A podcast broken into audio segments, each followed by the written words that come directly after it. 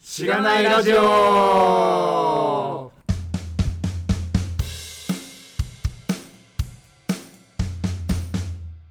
おはようございます。おはようございます。急に元気になった。ありますが、はいえー本日ゲストの方をお迎えして、えーお送りしております。今日は二人ゲスト初ですか？初めてですね。二人ゲストがそうなんですか？多分、まあちょっと忘年会とかは、あのもうなんか、イ次から次へとが。たくさん出るみたいなのがあったんですけど、二人ゲスト呼ぶのは初かもしれないです。初めてですね。うん。はい。えっと、寺川さんと風間さん、ソースネ FM のお二人です。イェイイェイ。イェイえイェイ。よろしくお願いします。よろしくお願いします。イェイ盛り上がり、盛り上がりなんてなさ。えー、さっきね、えっとはい、ソースネさんの収録をした後に、しがないの収録をしてると。そうですね。はいソースネさんの収録はもうすごい、こう、いつもに、いつになく僕らがこう、めっちゃ緊張して、で、脈絡なくいろいろ話してるっていう。そうですね。ゲストに出たのが初だったんですけれども。うん。うんはい。まあ、それも、きっとこれが公開されるのと同じぐらいのタイミングで、そうですね、さんのサイトで公開されてるんじゃないかなと。別に示し合わせるとかはなく適当に公開するんで。はい。プレッシャーを今かけました。はい。はい。えー、よろしくお願いします。よろしくお願いしお願いします。ます。はい。どうしよう。え、簡単に自己紹介もらっておきますかあ、。そうだ、先簡単にご紹介していただきましょはい。じゃあ、お二人。軽く。軽くうんじゃあ、軽く僕から、えっと、えー、しがないラジオのリスナーの皆さん、えー、こんにちは。すごいです。ね丁寧。そうっすねというポッドキャストをやっています。えー、寺川と申します。えー、本日はよろしくお願いします。う。そんな別に。そんなかしこまんなくてい。い。ですかしこまんなくてい。い。ですかい。やー、しがない。ラジオに出てみたかったってい。う意味もあったんで、まあ、すごい、今日は楽しみですと。えーありがとうござい。ます。普段は、えっと、スタートアップの会社なんですけど、コードミーという、えっと、香りとテクノロジーのベンチャーで、あの、CTO をしております。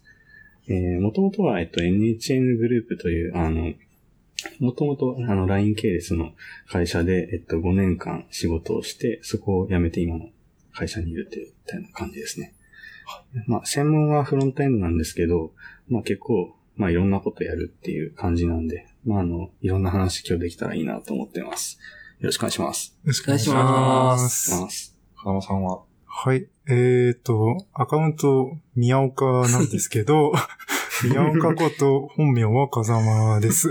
今回あの紛らわしいですけど、まあ、風間で統一して読んでいただきたいと思います。はい。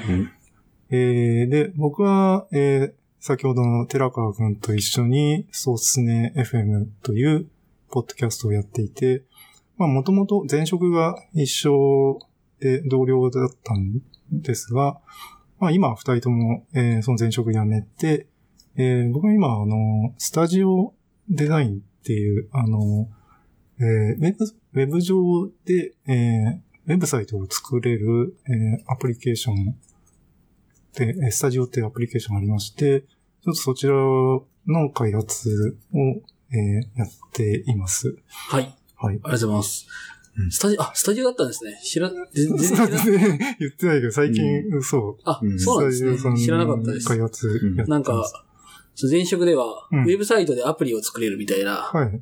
ツール作ってたんで、えめっちゃう、んスタジオのデザインとか、うん。あの、使い方、使い勝手とかめっちゃ見てました。じゃあ、今日はその辺の話も、はいいろいろしていけたらなと思います。よろしくお願いしよろます。しくお願いしま。お願いしますしたら、ポッドキャストの紹介をさせてもらえばなとはい。思います。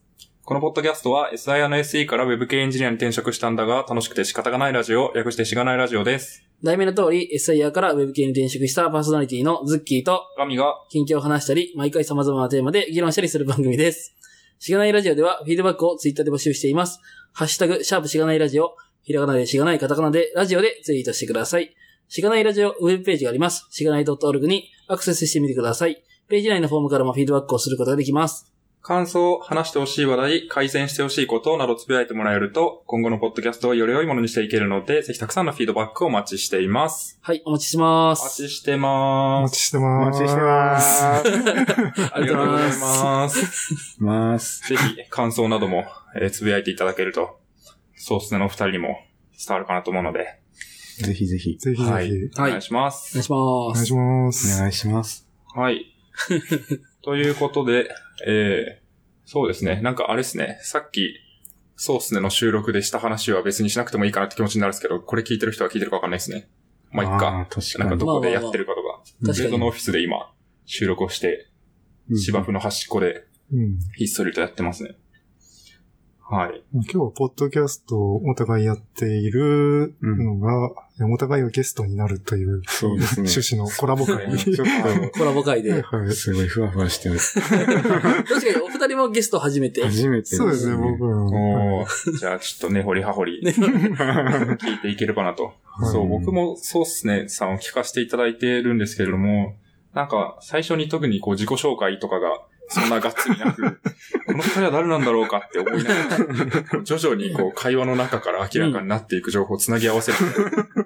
な。なんかそういう探偵気分を味わえるみたいな感じ。なんですなんかでもその辺をえー割と整理して聞いて、またそうですねを聞くと、うん。さらに面白くなるかもしれないなという気もするので、はいろいろ聞いていければと思ってます。はい。ありがたいです。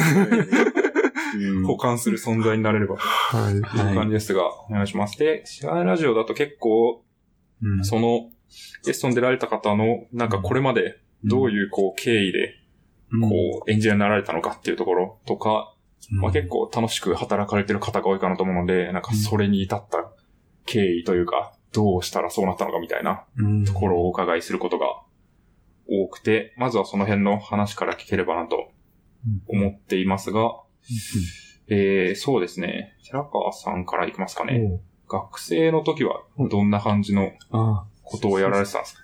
自分もともと専門学校の、あの、春っていう学校に、あの、通ってて、あの、学校の、あの、専攻はオープンソースの専攻だったんですけど、うーん、なんでまあその時からはずっともうエンジニアになりたいっていう気持ちがすごい強くて、4年間ずっと学校に行ってました。うん。う。うんなんでまあ、そうですね。何年前だろうな。でもそんなにその、もともと高校に入った時はずっと野球とかやってたんで、なんか全然そのエンジニアなところとかっていうのは、うん。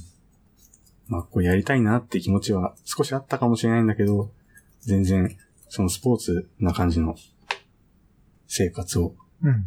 うん、高校時代はね、野球が実はすごい、すごい高校なんだよねうん、。すごい高校うん全国優勝しちゃう。まあそこまでいかなくても一応その僕の一個うん。後の代はそうですね、2, 2位にへ準え。優勝。なるくらいの部員が200人ぐらいいるんだっけ？300いたか。?300 いるやばのあどんぐらえ、い高校で？高校ですね。僕、1学年200人とかして、僕。え1.5 学年分全員野球部みたい全員な。ー、でもすごい、すごいそうですね。結構、すがごい。っつり野球に強いうん高校にいて、はい。まあでも、そうですね。まあそういうところでちょっと揉まれたのもあって、そうですね。まあ逆にちょっと、うんうん。体を動かすんじゃなくて、うん手を動かすのがいいのかなみたいなね。どうどうなんでその心境になかったなんかこう振り振り切ってしまった。振り切ってしまったっていうか、まあ、そこからですかね。きっかけあったんですか？エンジニアになろうと思った。かけ？うーん。あれ、そうですねなんか、ん？言ってたじゃん。なんか、うん？パソコンの修理のお兄さんそれは。小学生ぐらいの時なんだよね。小学生ぐらいの時に、うん。あ、そう、あの、自分の親がすごいパソコンが好きな親で、その、まあ、パソコンすごい物心ついた時からあったんですけど、まあそのパソコンが壊れて、うん。もその時に来てくれた、その修理屋のおじさんが、まあ、すごいかっこよく見えたんですよね。ロン毛で、香水がすごい、めっちゃプンプンってやられてて、人来るんすよ。もっとなんか、おっちゃんみたいな感じで。めっちゃなんかもうスラッとした、うん。なんか、おじさんが来て、ほで、それですごい、あ、めっちゃかっこいい小学生ながら思って、まあ、その時は、そんなにまあ、そこで興味持ったぐらいで、まあ、パソコン触る仕事に就くのかっていうところは全然うん。考えてなかったっっていうか、まあ、興味を持ったっていうくらいです。なんか、ロン毛で香水のスタイルは真似ない。そう、だから、ロン毛だったんだよね。あ、ロン毛だったの？そう、僕の写真一応載っけてんだけど、ペーパーに。載ってますねこれすごいロン毛だあ、った時本当だ。の。肩ぐこれらいまでは。がエンジニアだと。これ2008年ぐらいなんで10年前ぐらいだったんですけど。えーすごいね。なんか、ジョジョ4部とか5部みたいな。なんか、小さい頃に出会った人がに憧れて、育ったのだ、みたいうん、でもそん、まあでも、はいそこすごいでも影響はあるかも。な。ある。うんあるかもしれない。すごいよねパソコンの修理屋の人に憧れて、成長した。憧れたってわけじゃないですけど、あでもすごい興味を持った感じですね、はいそこすごい。そういう仕事があるんだ、みたいな。そうですね。確かに。なんか、どんぐらい儲かるんだろうなって、その時に、小さい時に。思ってしまって、はいはいはい。なんか、親がその時にうん。2万円出してたの。お。で、この人は1時間のこのうん。間に2万円稼げるんだって思ったら、おー、なんか現すごい、実的な。現実的にすごい、なんか。いい、いい仕事だなって思った。確かに確かにね。一日中働いたらそう10万しかも台別に働かなくたっていいんでしょと思って。電話来なければと思って。そういうとこ。そういうところすごい、なんか、いいな引っ越しを汗に垂らしてな、働くのとは全然違う。なんか、パソコンちょちょいといじって2万円かみたいな。そうですね。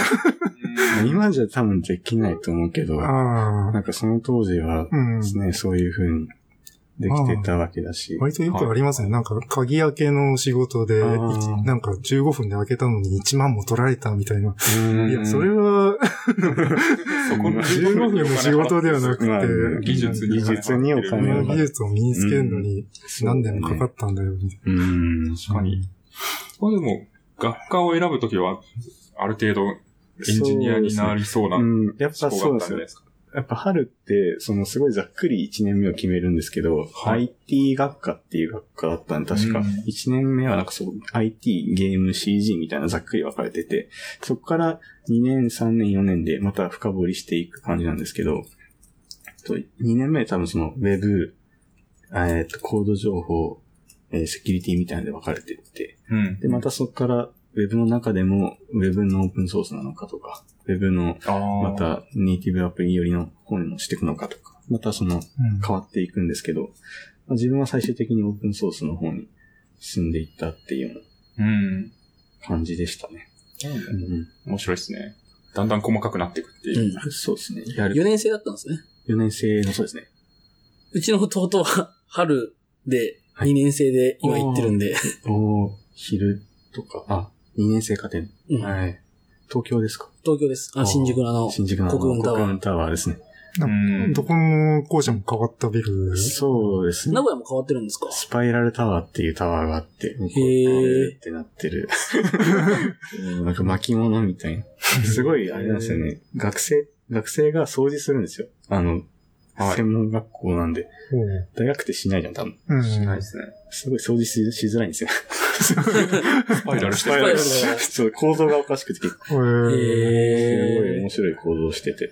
面白い。うん、国運はどうなんだろうと。あ、でも、一回そう、国運タワー入ったことがあって、はいすごいなんかそのスパイラルタワーよりも、ちゃんと整備されてて、あの、うんなんだろうな。学生が全部パソコン使うんで、うん学生のテーブルがあるんですけど、その学生のテーブルの上にコンセントがあって、うん。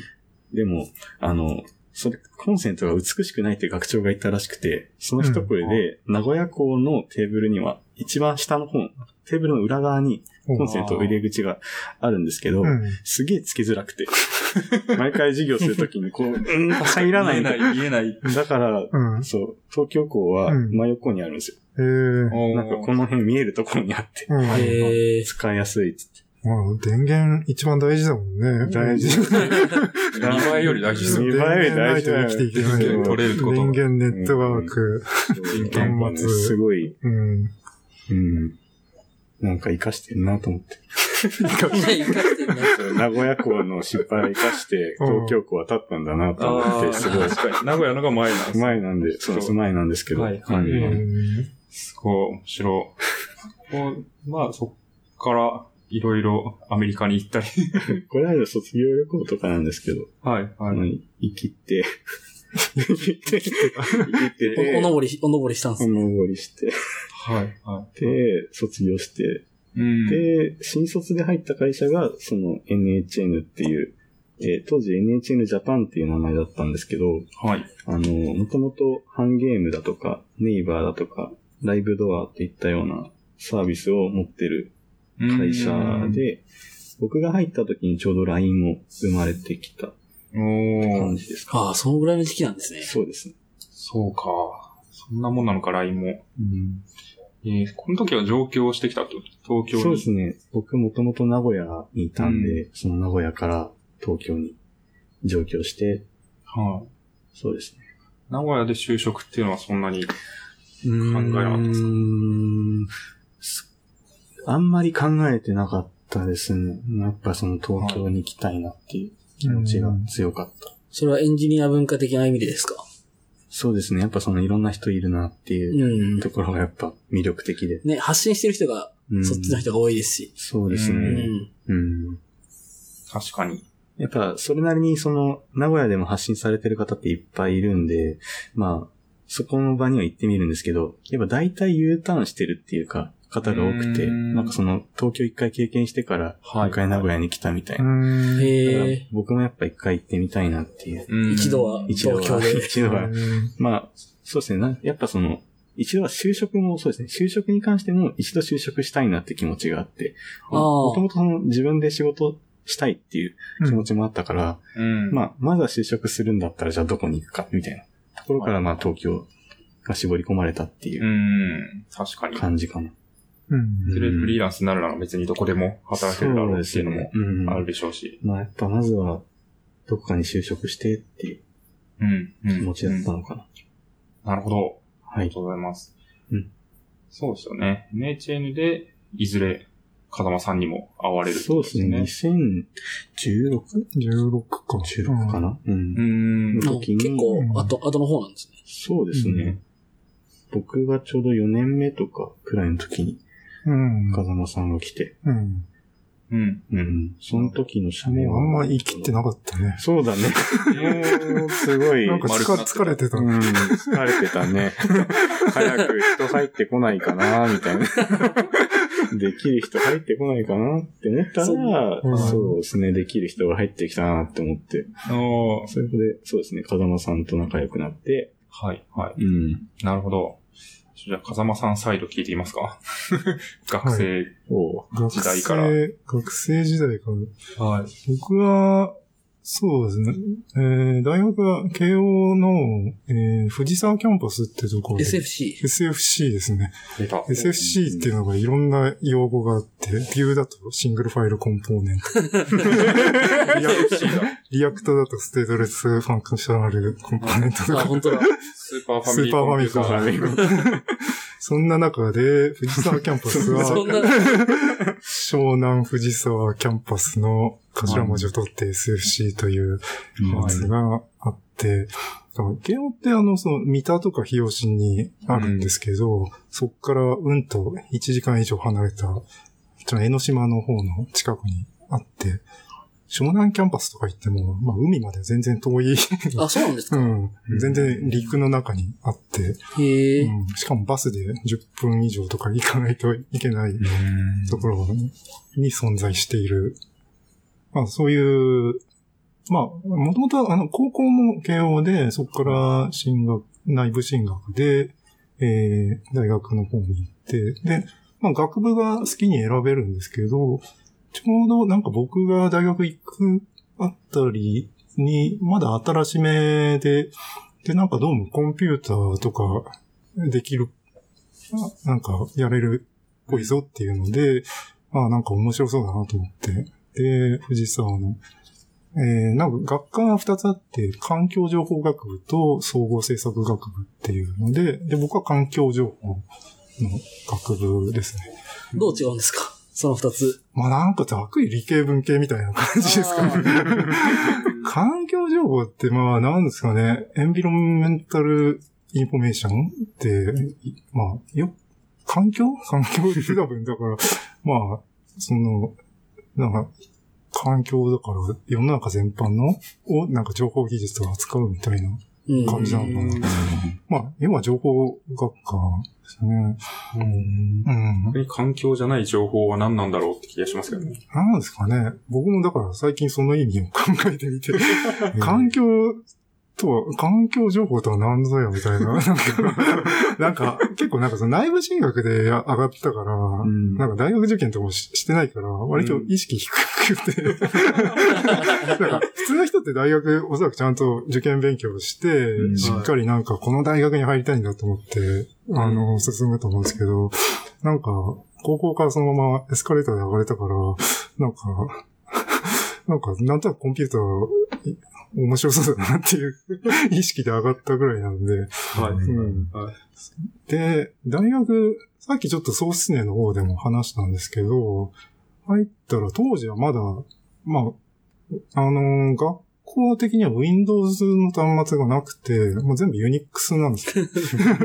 辛い。で、入って、で、アカウントを作られて、うんで、自分、その端末ログインすると自分のホームディレクトリになって、うん。なんかもう、あ、でも一応 GUI か、ユニックス、ユニックス端末で GUI なんだけど、基本ターミナル開いて自分のホームディレクトリが出るっていううん。ところで、で、学校のメールとか見るのも、そこでターミナルから Emacs で、を立ち上げて、ミュールっていうアプリケーションで、あのーメールを読むっていう。え、それって、慶応もずっとそうだったんですかね？慶応とは全く違った？ああ、そうだよ。SFC は全然、なんか、本部とは 全然違うあ。全然違うんですね。うん。多分僕が入った時ってまだ10年経ってないぐらいで、で、確か90年ぐらいにできた学部なんですけど、うん。なんかできた当初は、なんかかなり大変だったみたいで、なんかまだ校舎も全部完成してないし、なんかそういう。学校のいろいろ、えー、インフラ周りとかも、なんか、それこそもう学生自身が、そういうの、あの、構築してったみたいな。ベンチャーみたいな。うん スタートアップみたいですね。す。ああ、そう、なんかあれ、ワイドっていう、えー、なんですかね、そのインターネットの、えー、グループが、その藤沢に、あって、なんだ、村井淳とか、そういう、うん。SC。ワイドプロジェクトっていうのがあるんですえうん。ー、それが、その SFC になって、えー、うん。ワイです。だからまあ、そうね、僕が入った頃はまだそんなにインターネットも常時接続ではなくて、うん。みんなピーピーガーがダイヤルアップ接続 してて。あダイーヤルアップしたことあります？ないです。ないですかも。うん。小学生の時にあったかも。寺川くんは、ちょっとなんか、お父さんがそういうのそうだねよくやってるから。ピーピーガーが言ってた気がすうる。ん。本当に。そう。今のね、スマホとか使ってる人はみんな知らないかもしれないけど、うん昔はインターネットを使おうと思ったら、電話回線で、そのプロバイダーに電話してたんですね。で、で、パソコンに電話線をつないで、で、モデムを使って問い合わせて、なんか、なんか、ピーピーガーが、ピーみたいな感じで 繋がって、で、今接続中ですって言って、その間はずっと電話料金請求されるんですよ。ああの僕、大学入って初めてそれインターネット触ったから、で、あ、その大学がそのプロバイダーも提供してたから、そう。自分家から大学に、その、電話接続すれば、インターネットが使える。あ。うんお家でインターネットが、もう今じゃみんな 当たり前に使ってるけど、うんインターネットに接続、まあ今でもそうだけど、やっぱプロバイダーに契約して、そこと回線引かなきゃいけないんだけど、うんで、それを大学に接続して、で、そ大学入った最初1ヶ月目はもう、おインターネット楽しいと思って、ずーっと使ってたら、初月の NTT の請求額が4万とか言って、うわーって。あれね、当時は誰でも陥る罠だと思うけど、で、で当時の人は結局どうしてたかっていうと、まあ、テレ放題っていう仕組みがあって、NTT のプランで、夜11時からあ朝6時ぐらいまでは、うん。まあ、定額通話になる。うん。だから、みんな強制的に深夜生活に させられてたんですね。ヨッピーのブログで読んだ。うん。で、僕はもうそれで、うん。もう、そうね、大学入ってずっと毎日、その、メインタイムが夜11時から 朝になったから、その時間インターネット使えるから、この、そんな時間にね、ね眠るなんてもったいないなと。そうですけど。大学行ってたんですか？大学、あ、そう、大学、そう、うん。1年の時に、外国語を必修で履修しなきゃいけないんだけど、うん。なんか、中国語を取ったら、それが、あの、週4で、1限で、9時に行かなきゃいけなくて、テレポータイの後に9時に行くってまず無理で、いやそれが落としましたね。よく卒業できたね。それそうだね。単位落とす。いろいろ落とした単位はあるけど、まあ、なんとなんとかなったなんとか。えへえ。まあ、そう。ああ、で、その、そうね、藤沢キャンパスの、うん。あなんか、ちょっと思い出したエピソードとしては、その結構、だから、端末、あ、コンピューター強い人がいるから、で、みんなその学校行ってコンピューターログインするんだけど、なんか、なんかコマンドを作った人がいて、コマンドっていうか、みんなその同じネットワークにいるから、あの、ちゃんとコマンド分かってる人だと、あの、誰がどこの端末にログインしてるかって、調調べることができるんですよ。うんその、うん。えー、どこのコンピューターにログインしてるアカウントの名前とか取れるんで、で、なんかそれを整備した人がいて、なんかクスネさんって人が作っ、ケーステっていうのを作って、みんなそれ使ってて、それを使うと何ができるかっていうと、なんか、なんか自分が、なんか追っかけたい女の子が今、ど、どこの端末にいるかみたいな。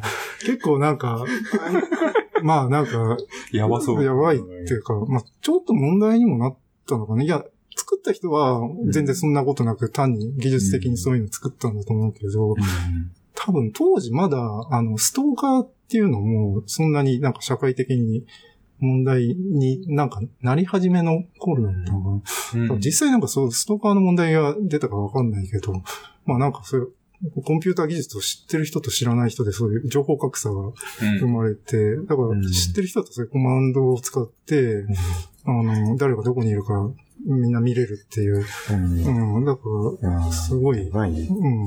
で、あとなんだろう、学校の端末だったら、なんか誰かいる端末にそのアクセスして、なんかその人の画面になんかポってなんか、あの、なんかアプリケーション出すとかもできる。なんか、うん。怖あ、そう、怖いというか、まあ、やっぱそこすごい、結構、あ、情報ってすごいなって。すごいうん。まあ、便利。うん。ネットワークですよい。ね。てる人が強いというのが。うんあと、なんか、当時、あの、みんな、ホーム、ホームアカアカウントに100メガ、当時としては結構多いのかな ?100 メガうん容量もらって、で、自分のホームディレクトにパブリック HTML ってディレクトリ作ると、その中でホームページを公開ああ。できるんですよねうん。で、それで、SFCKOACJP の下に、うん。ニョロアカウント名のスラで、インデックス HTML で、うん全世界にホームページがうん公開できて、で、当時、あの、S みんなその入学したらアカウントをもらえるから、で、全アカウントのホームページ一覧とかもあって、それは確か多分そういう、別に学校がやってたわけじゃなくて、そういうネットワーク管理してる学生の人がそういうのを整備してて、うん。面白かったのが、えー、それの、えー、ルートのディレクトリまで参照可能だから、ん。毎日そのアパッチのログを誰でも見れる。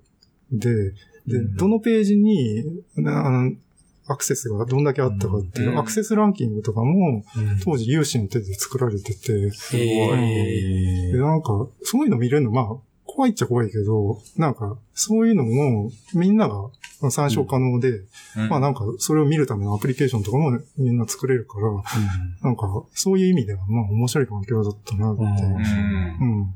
確かに。そうう。んで、まあ、自治がされてる感じが。うん。でもなんかそれも結局まあ、何年か経って多分見れなくなったと思うんだけど、うんうんなるほど。ただまだ、そのできてから数年目の学校だったんで、まあ割とそういうネットワーク的に自由な学校だったなって。うん。確かに。黎明期間がありますね。例年期間うん うん。なんか、面白いですよね。うん。SFC がなんか、すごい特別感あって、面白いですよね。当時はまだ特別感だったけど、うん。はい割とその後結構うん。いろんな学校が情報学部とかが作って、あー。まあ、その走りだったというか。ううん。うん。あとなんだな、英語入試、英語入試とかもあって、はい。アドミッションズオフィス。要はなんか面接で一芸で、あの、受験しなくても、推薦みたいな。うん、できるっていう。多分なんかそれも、まだ当時は、そんなやってるとこななかったみたいな。うんん面白い人が集まるわけですねうん。それで。うんなるほど。すごいでも、その環境にいると強くなりそうですね。うん、なんか僕の上の世代だと、カヤックとかは SFC の卒業生の3あ人で作った会社はい、はい、ですね。はい。面白法人。はい。うんはいなるほど。うん。から、卒業されてからは、卒業されしてからは、はい、うん。仕事をされてたんです仕か事はなんか、してないという可能あんまりなんかその、そまあその大学今いろいろ技術話したけど、僕は実は全然、なんか、その当時そんなに技術やってなくて、なんか、大学ではなんか割とメディアアートなことをやってて、なんかゼミも佐藤正彦ゼミっていう、はい。佐藤さん、佐藤正彦先生ってあの、もともと電通で、なんか昔の80年代、90年代に結構一世を風靡した、あの、なんかポリンキーとか、バザールでござるとか、うん。団子三兄弟とか。そういうのも、団子三兄弟独立後だけど、あとプレステのソフトで IQ とか、パズルゲームとか作ったり、で、その後、まあ、今もやってるのはあれですね、ピタゴラスイッチも、あのーその佐藤正彦さん。そう。ん え、めっちゃヒットメーカーじゃないですか。そう。すごい。で、その人が僕が大学3年の時に、うん大学3年からゼミが選べるんですけど、ちょうどその時に佐藤さん先生が、うちの大学に、その電通辞めて独立して、今度大学教授やるっていうんで、うちの学校来て、で、ゼミをやるっていうんで、あ、面白そうだなと思って、ん申し込んだら、定員が15名ぐらいなんだけど、おうん申し込みが400人ぐらい うん まあそう、ゼミに来て、で、なんか、その入ゼミ試験をやったんですよね。うん。で、なんかそれで、うまいこと通って、そううん。倍率がやばいっすね。すごい。倍率にうん。20、25倍とか。何をしたら通るの？なんかね、その、ゼミのテーマが、うん。なんか、作り方を作るっていう、うん。割とちょっと哲学的なうん。感じなんだけど、うん。で、なんかその、えー、試験としては、半分が数学で、半分が、半分っていうか、まあ、メインは、なんか、何か日常で感じた面白さを、面白いと思ったことを、なんか、解説しなさいみたいなうん。話で、うんで、なんだっけ。確かその時の例としては、あの、先生、佐藤先生が経験したこととしては、その、ゴミ箱のゴミ袋あるじゃない。で、ゴミ袋を使って、ゴミゴミ箱に設置していくけど、最後に設置すると、ゴミ袋を入れていた袋自体がゴミになるっていうところに、うんなんか、はっと面白さを感じたっていう、ちょっと僕の話術でこれ今、いやいや面白さをうまく説明できていないかもしれないけど、うんなんかそこの構造に面白さを感じる。今までそのゴミを捨てるための袋だったのに、うんそれ自体がゴミに、最最終的にはゴミになってしまう。な感じですね。そうだね。一個し広広げると、うんお前もゴミだった。そう。うん確かに、示唆的ですね。うん。そうなのか、わかんないけど。えーメディアアート。メディアアート的うなんことをやってて、なるほど。で、まあ、そっからあと、まあ、社会に出てからはなんかいろいろ、うん。なんか、転々として、で、なんだろう、エンジニア的なことをやり始め、あ、もともとはあの、携帯ゲームの企画、プランナーやってたんですよね。へーうんまだで何まだ、その、うん。ガラケーの頃？ガラケーの頃ですね。まだスマホ以前の時に。で、やっぱなんかその、プランニング、アイデア考えるのがすごい好きだし、ゲームもめちゃ好きだったんで、ゲームってなんで面白いの？みたいな、そこって結構さっきのゼミの話とかと繋がってくるんだけど、で、まあそういうのでいろいろ、えー、携帯ゲームは、まあいろいろ、うん、その、なんだろうな、使用書じゃなくて、まだ企画、企画の段階で、これはこういう構造で、こういう風にクリア、こういうルールで、こういう風にするとクリアになりますみたいなのを、なんかビジュアルとかルールとか作ってまとめて提案してみたいなの。まあ当時まだいろいろガラケーのミニゲームだから、そのワンボタンで操作できたりとか、そういうのでいかに面白さを作るかみたいな。うん。うん。まあ、今ゲーム作るって言ったらもうあまりにも自由すぎて、そんな簡単には作れないけど、ん。まあ割とそのガラケーで何ができるみたいな縛りがあることでいろいろ企画はできた。うん。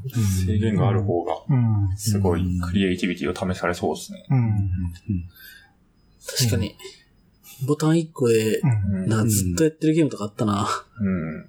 チャリソー、チャリソー。チャリソー 糸通しとかやっあ糸通しね。右左とかなかった何左右えなんか、なんか押してるだけでなんか上下。ああ、そうそう、それは、あそれはいいぞえーフラッピーバーあフラッピーバードありますねそう。うん、あれもなんか古くから古典ゲームだよ電ね。源。うん。そういうのありますね。そうそう。ああいうのはね、やっぱ、その重力の加速源使ったり、うん。まあそのラン、うん時間軸でこうランダムに動いたりとかってタイミング合わせてみたいな。あれは大体ね、一つ二つの要素だと、うん完全に読めちゃうから面白くないんだけど、三つぐらいの要素が重なると、結構そのタイミング読むのに、あの、あうん。ここだっていうとこが出てきたり、うん。あとなんかそれスレスレで通過するとボーナスみたいなのをつけると、さらに面白くなったりとか、あーゲーム性がそこで広がっていくんですね。そこでう、ん。そう。なんか、当時僕がそれで企画出してた相手の会社のプロデューサーに、あの結構いろいろ、あの、お前のゲームな、こうじゃなきゃゲームになんねえんだよみたいなことをすごい、あの、あ、これ全然圧迫とかじゃなくて、すごく僕はそれ、熱くね。うん、熱く語られたんだけど、うん。なんか、その、携帯電話でゲームできるみたいな時に最初に出てきたのが、なんか、なんか X 軸と Y 軸で、こう、なんかランダムにこう動いて、なんか、ボタンを押すとビリヤード、あ、ビリヤード、ダーツの、こう、あダーツを投げて、あの、得点になるみたいな。でもこんなの二軸だけじゃ全然面白くないんだよ、みたいな、はいそういう、うん。結構そこの、そうですね、絶妙なところ、その二軸じゃ成り立たなく、成り立たなくて、もう一軸あれば初めてゲームになるみたいな、う。うんうん。そういう、うん面白い。なんかでも、最近のあの、マリオの、うん。うん。あの、マリオラン？マリオランあったじゃないですか。うん。あれもでも言ったら、タップだけですよね。うん。タップだけど、他の環境がいろいろ、いろいろすごいうから、まく動いてて。かなり面白かったうん。うん。チャリソーじゃん、みたいな。すごいチャリソー。よく、よくできたチャリソーじゃん、みたいな。そうですね。まあマリオの話ついでに、うんスーパーマリオの話をすると、はいあれ、当時すごかったのは、普通のゲームだと、ジャンプってファミコンで、ボタンを押したら、ボタンを押したってイベントだけで、で、一定の高さまで飛んで落ちてくるだけだったんですよ。うん。うん。で、スーパーマリオがすごかったのは、まあ、まずダッシュできるっていうのがあるし、で、ボタンを押してる長さによって、はいはい。ジャンプする高さが変わるっていう、はいはいはいはい。その、そこの仕組みで、結構、あれ、画期的だったんですよね。うまあ。ちょっとマリオい以外にもやってるのはあるかもしれないけど、なでも大抵のゲームって、当時、そんな意識高くないゲームは、まあ、ジャンプボタンを押さえたら、一定のうん。高さ飛んで落ちてくるって。で、それだとあんまりアクションにならないですよね。確かうん。に、幅が広がんないし。うん。うん。うん。そう。まあ、そういうところですよね。考えたことがあん。まなかったけいや、ど、あん。ま確か確かに、小ジャンプとかができると幅が広がる。確かにあの、うん。細い、細いところに着地するためには、こうん。のぐらいのジャンプそうそう、調整ができないとうん。ダメなん。ですよね。うん。うん。なるほど。面白い。知らなかったわ。でも現実的うにん。ジャンプを考えると、ジャンプってもう、陸を、地面を離れた瞬間にもう、地面が決まるじゃないですか。うん。で、今だったらまあ、あの、アナログボタンだったら、その押し込んだ強さによってとかで、まあ、変えられるかもしれないけど、デジタルなボタンだと、そのジャンプ力ってもう1か0かしかないじ確かに。うんゃないですか。うん。で、だからマリオン、スーパーマリオンの場合は、まあちょっとそこ嘘ついて、あの、空飛んでる間にも、押してる、押していればちょっとブーストがかかるみたいなああ確かに計算になってて。うん確かに。そうか。あえてそれを現実とは違う形でやってるという。減速できますもんね。うん ジャンプの減速してる間に。確かに。うん。へえ。そうね。だからやってると自然に感じるけど、内部的には割と、まあ、うん嘘をついてるというか、独特な計算をうん盛り込んで。確かにアナログ、その、ボタン1個でそれを表そうと思うとそうするしかないですよね。うんそうするしかないかっていうか、そう、うん。そうするのは考えられますね。そこからでも実装する側に回ってったんですか？そうですね。で、なんか、やっぱそういう、なんか企画とかやってって、だんだんなんか、細かくなっていくんですよ。いや、このゲームはここがこうで、みたいな、今のジャンプの話とかすると、それをパワポにまとめてもさ、うわかんない。わかんない。作った方が早いそうそう。で、当時あの、フラッシュあったはいはいので、はいうん結構フラッシュで、アクションスクリプトで、あの、デモを作ってて、で、で、なんか、そう、そういうのをやってて、まあそっから、そうですね、なんか結構フラッシュの仕事とかもしたりとかして、で、その後まあ、結局フラッシュが死ぬっていう 死を迎えるというか。死を迎えるうん。まあ、まあ割と健全ではあるんだけど、その、フラッシュじゃなくて、やっぱ Web っていうものが標準化されていって、まあ、けやっぱフラッシュはいいんだけど、まあ、結局 Adobe 一社でやってるから、んなんかバグとかあってもなかなか直されないし、うん。オープン、オープンじゃないんですよね。で、まあ、それでみんな作る UI とかもバラバラで、フラッシュサイトは作る側は楽しかったけど、結局、見る側はなんか、UI が統一されてないから、辛いっていう。うん。まあ、それで、まあ、結構まあ、当時フラッシュやってた人って、割とそこから、フラッシュから JavaScript に流れる人もいれば、まあ、フラッシュから、まあ、その、スマホアプリの方に進んでいく人とか、ああ、そっかそっいたか。りとかで、うん。大体なんかそんな感じに分かるのかな。で、僕はなんか、やっぱ Web 好きだから、それで JavaScript とかやって、で、最終的に、やっと寺川君と同じ会社に入って、そこで、ポッドキャストやろうよっていう。うん繋がった。つなが繋がりましたね。つながるでもそうだよね。うん会社に勤めたのが、ん NHN が初めて？ああ、まあそうだね。うん。までフリーランスとか？ずっとフリーでやってた。うん。うん。フリーランスでゲームサイトのプランナーをしてるんですか？そうだよね。まあ知り合いのつてで、へえ、そういう。業務委託的にうん入ってっていう感じなんじゃないですか。うん。なるほど。なるほど。NHN の話をお聞きしました。NHN の話？どこまで言えるの？かわかんないですけど。結構でも、うん寺川さんはい。いた時に、はい。いろいろ、そのなグループの中で変わっていったんですか？そうですね。これすごいよ。これちょっとまとめたんですけど。転職してないのに社名がどんどん変わってい一く。回もそうですね。転職はしてないんですけど、この、えっと、はいちょっと読み上げるとですね、はい。2012年に NHN Japan っていう社名だったんですけど、2013年に、これはあの、LINE 株式会社と NHN プレイアートっていう、あの、会社に分社化したんですね。はい。で、自分はそのプレイアート側に行ったんですけど、まあ、プレイアートっていう会社はゲームをメインにやっているその LINE ゲームとか、うんあの、ハンゲームとかってプラットフォームを持った会社に、あのなったんですけど、うん。まあ、その時点で、まあそこからまたさらに、うん。あの、分社化がうん。しまって、あの、テコラスっていう名前になったんですけど、まあこれも、変わりそうですね。完全にその NHN を取っった形で、うんあの、これはあの、また、テコラスっていう中で、またうん新しい新規事業がうん入って、なんかテクノロジーをコーラスするって意味らしいんですけど、おなんかそれで、造語でテコラスって名前になって、それが2014年ぐらいですね。で、そっから、まあ何を考えたのか NHN が持ってきて、NHN テコラスっていう名前になって、で、そこから、自分はまたその、移動して NHN コミコっていううん漫画のプラットフォームをやってるあ、コミコ。そうですね、うん移動して、で、また NHN ジャパンに戻るっていう。なんだちょっと名前はすごいこれなんかウィキペディア見てもわかん意外と載ってないかもしれない。NHN ジャパンっていうのが、旧ジャパンとイデンジャパンとかあって。ちょっと違うって。はいで、旧ジャパンの方は LINE が、えっと、持ってったんで、名前としては。なんで、その、そうですね。なんかよく聞かれるの NHN っていうと、なんか LINE と関係あるんですかみたいな。そうですね。結局まあ、うん今はおそらく関係はない。関係あるのは2011とか12でやってたくらいの人たちは関係があるんですけど、うん。それ以降の人は多分全く関係なういんん。ですね。自分の同期とかは LINE に行ってる方もはい数名いるので、はいやっぱり、そうですね。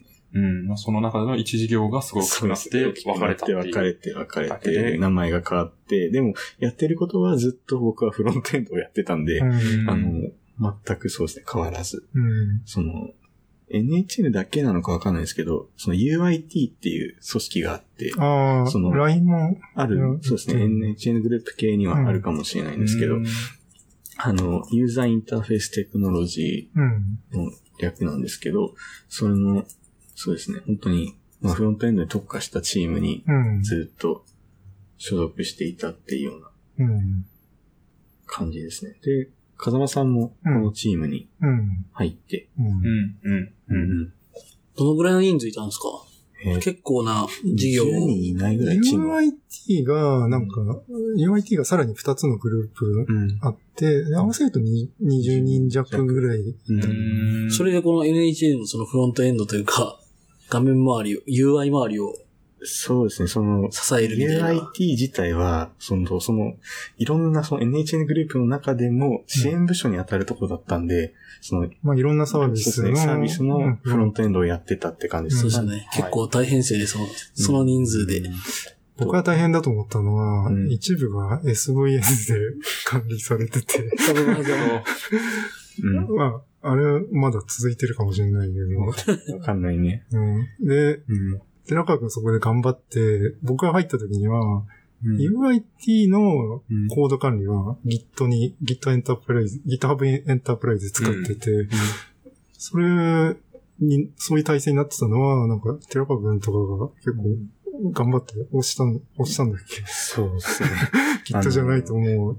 なんかやっぱりその、僕自身がもともと2012年ぐらいから Git は触ってたんですよ。うん触ってたんですけど、なぜか古い体制のまま行ってる組織っていうのはやっぱ存在して、うん。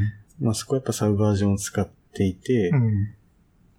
うんなんで移動できないんだろうなってなってくると、うんまあ、昔 Google でもちょっと話がありましたけど、巨大リポジトリみたいなのがやっぱ出来上がってて、うん。まあそこのソースコードをうん移すのがすごいリスキーだみたいなうん。話がすごい大きくあって、じゃあもう自分で構築していかないと多分これ一生経ってもうん。できないよねって話があってから、そうですね、Git ラボとかを自分でサーバーああ、そう、GitLab 管理。一 人一人でやってました。すごい。一人でやって、で、そうですね、チーム内でちょっとずつ布教し始めて、うん。そしたら、会社が GitHub エンタープライズを入れるよっていうのを、うん本社側が、あ、本社側っていうのは NHN グループの親会社の、今 NHN エンターテインメントかなっていう会社があるんですけど、そっち側が入れるよって話を持ち出してきて、うん。うちも、うちも、うちもっていうので、ちょっと UIT にアカウントください、アカウントくださいっていうので、うんはい。乗っかって、今おそらく一部分的にはうん。そういう体制になってるのかな。うん。うん。うんなるほど面構白い。戦いですね。UI に限らず。そうですね。自分はそういうのが好きだった感じですね。まあ、そこそこ大きい会社だと、ど、どこかしらやっぱなんか結構昔ながら引きずってるところがうんあるんだろうな。やっぱり、うんそうですね。そこもなんか、やっぱ説得材料にすごいありましたもんね。そのサブバージョン、うん、のままいけないのみたいな話で。うん。うん。Git、SV のを使ってとか、はいや、やだやだやだって言って。サーバー上で Git、SV の動かして、うんその、元々あったコードを全部うん。Git 化できないのとか、そう、なんかね、なんかそういう中途半端なことを、なんか、うん上の人が考えるんだよね。で、いざやろうとすると、うんやっぱ SV の罠とかでうん結構、なんだろうな。例えば全角文字が入ったコードをコミットしてるみたいな、ファイル名をコミットしてるみたいなのがあると、うん。途中でその GitSV のうん書けた時に、うん。途中で止まっててみたいな。うん。巨大リポジトリすぎてどこで止まったかっていうの のがすごい大変すぎるみたいな。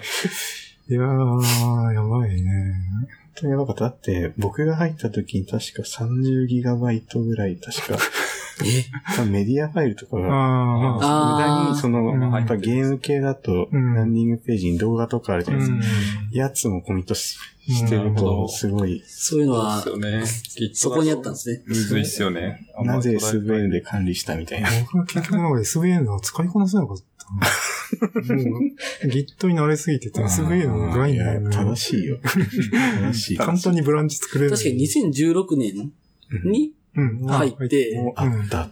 SVN うんみたいな。そうですね。そう、うん。昔使ったことがあるけど、みたいなうん感じだった。そうです。うん自分が、ね、そうですね、NHN ジャパン2012年入社した時点で、そのネイバー側、うん。ライブ側、ウェブが、ウェブサービス側っていう方の、うん。えー人たちの中には、Git リオスっていう、はいはいはいその Git のウェブサービスがあったんですけど、うん。それを使ってて、そうですね、そこでずっと僕もコミットしてたんですけど、うん。